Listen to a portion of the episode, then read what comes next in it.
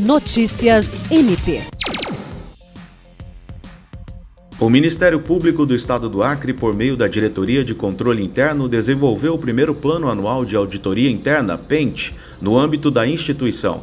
Trata-se de uma ferramenta de gestão utilizada para avaliar, evitar e combater fraudes e irregularidades nos diversos setores que compõem a administração pública. O Plano Anual de Auditoria Interna do MPAC é o principal instrumento norteador dos trabalhos elaborados pela Diretoria de Controle Interno, sendo a atual gestão do Procurador-Geral de Justiça Danilo Lovisaro do Nascimento precursora na implementação do plano.